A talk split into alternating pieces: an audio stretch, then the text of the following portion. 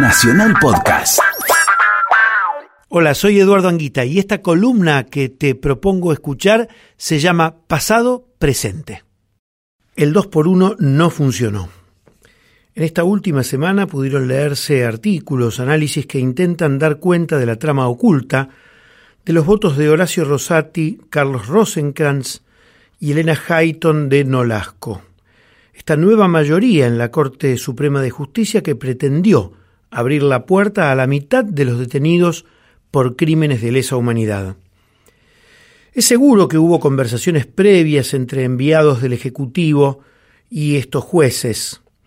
Hay que recordar que eh, tanto Rosati como Rosenkrantz llegaron a la Corte por un decreto presidencial, aunque luego la Comisión de Acuerdos y el Pleno del Senado convalidó esas designaciones. Hubo datos que indican que Hayton de Nolasco cambió algunos de sus criterios y que no solo consultó con su almohada el voto emitido para dar este 2 por 1 a Luis Muña, el caso testigo que hasta ahora constituye la única persona beneficiada por el 2 por 1. En el caso de Hayton, ella no fue designada por decreto presidencial, sin embargo, en diciembre próximo, cuando cumpla los 75 años, debería finalizar su permanencia en la Corte, cosa que está establecida en la Constitución reformada de 1994, que establece que a los 75 los jueces de la Corte se jubilan. Sin embargo, ella se presentó en un juzgado, el juzgado resolvió darle visto bueno para que ella continuara, y lo significativo en todo caso es que el Poder Ejecutivo, que debía apelar ese fallo, no lo hizo. El Ejecutivo avaló que Hayton siguiera en la Corte Suprema. Pero la trama secreta no es lo importante. La pregunta, tras 34 años de vida institucional estable, después de sucesivas dictaduras cívico-militares y la última muy sangrienta, insisto, la pregunta es, ¿acaso los jueces, especialmente los jueces de la Corte Suprema de Justicia, no son enteramente responsables de sus fallos? ¿Por qué es necesario pensar en la trama secreta y no es importante poner por delante la trama pública, aquella que establece que un servidor público del máximo Tribunal de Justicia no puede excusarse a la hora de fallar. Para decirlo sin vueltas, estos tres juristas sabían y saben lo que hicieron.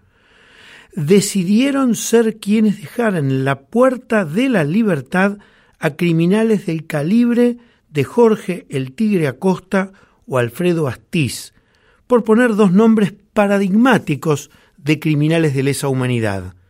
¿Acaso estos tres jueces no tuvieron la precaución de hacer cuentas antes de emitir su temerario voto?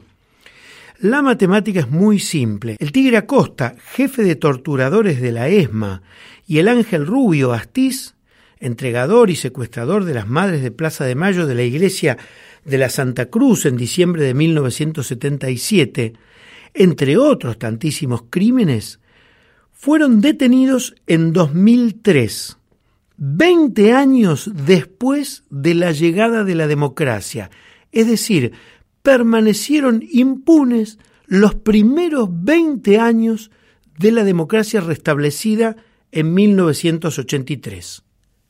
Acosta y Astiz fueron detenidos en 2003 y hasta 2011, que fueron condenados, estuvieron con prisión preventiva. De estos ocho años, seis de ellos serían computados dobles si se siguiera la doctrina Muña. Es decir, doctores Rosati, Rosenkrantz y Hayton de Nolasco, con su fallo, en el caso de seguirse la doctrina Muña, Astiz y Acosta tendrían un cómputo de 20 años de prisión y no de 14 como realmente pasaron y siguen pasando en la cárcel. Es momento de reflexión. Si la sociedad no hubiera reaccionado esta semana con indignación, si la gran mayoría de los medios y los periodistas no hubiéramos puesto esto en el tapete, si la dirigencia política no hubiera saltado para buscar poner límites, si las encuestas no marcaran el rechazo de la opinión pública a este fallo, estos tres magistrados, Rosati, Rosenkrantz y Hayton, hubieran dado un vuelco en los derechos humanos en la Argentina. Hubieran dejado a 270 criminales de lesa humanidad con la posibilidad de salir en libertad próximamente.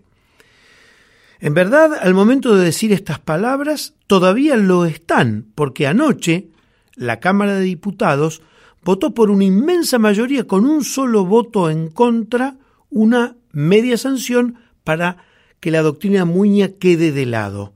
Se espera que hoy mismo, hoy por la mañana, mientras estoy grabando esto, el Senado convierta en ley esa media sanción y la doctrina Muña quede de lado.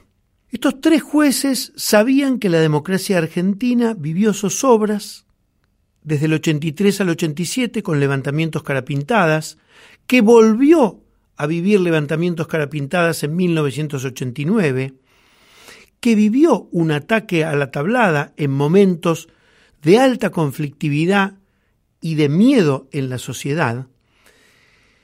Y también estos tres jueces saben que en 1989 y 1990 Carlos Menem otorgó unos indultos que consagraron la impunidad. Recién en 2003, cuando por iniciativa de Néstor Kirchner el Congreso convertía una ley que derogaba la impunidad, la Argentina empezó a transitar un ciclo de justicia con memoria y verdad.